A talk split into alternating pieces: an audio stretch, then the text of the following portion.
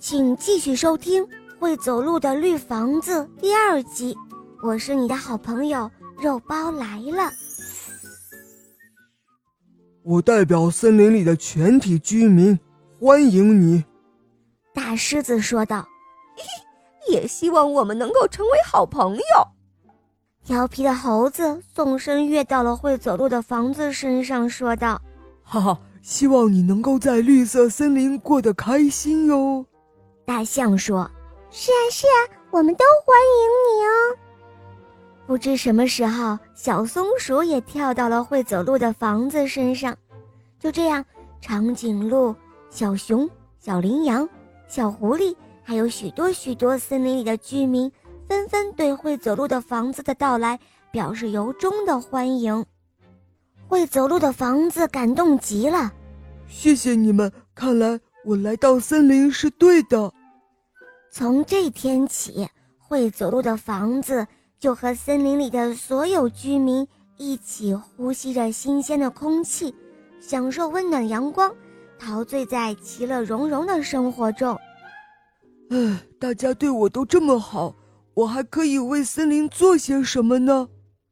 会走路的房子想着，森林给他带来快乐和幸福，让会走路的房子想回报些什么。这一天，他看到了很多被人遗弃、辛苦辗转来到森林的流浪狗和流浪猫。会走路的房子心想：这些小狗和小猫来到森林，一定是缺一个落脚的地方。于是，他就让他们住在了自己的房子里。从那以后，来到森林中的流浪者们，都可以来绿色房子里住。他们再也不愁落脚点了。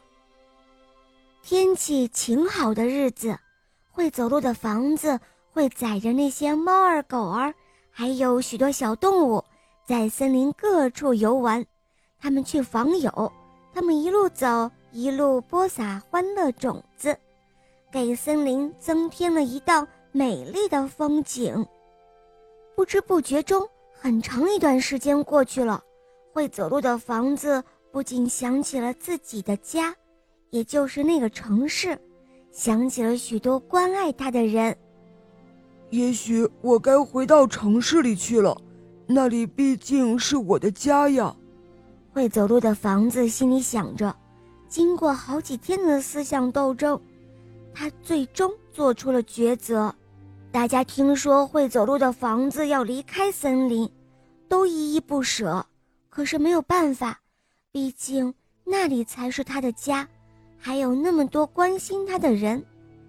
森林的居民和会走路的房子挥泪告别，大家以为很难再见到会走路的房子了。可是让人意想不到的，没过几天，那会走路的房子竟然又回来了。原来会走路的房子回到城市的时候，发现自己竟然。找不到立身之处了，他原来待的地方早已建起了一座更加高的楼房，所以会走路的房子决定还是回到森林中来。从此后，森林里又多了一个永久的居民，森林的小动物们也得到了一个永远的朋友，森林的故事又多了一份传奇哦。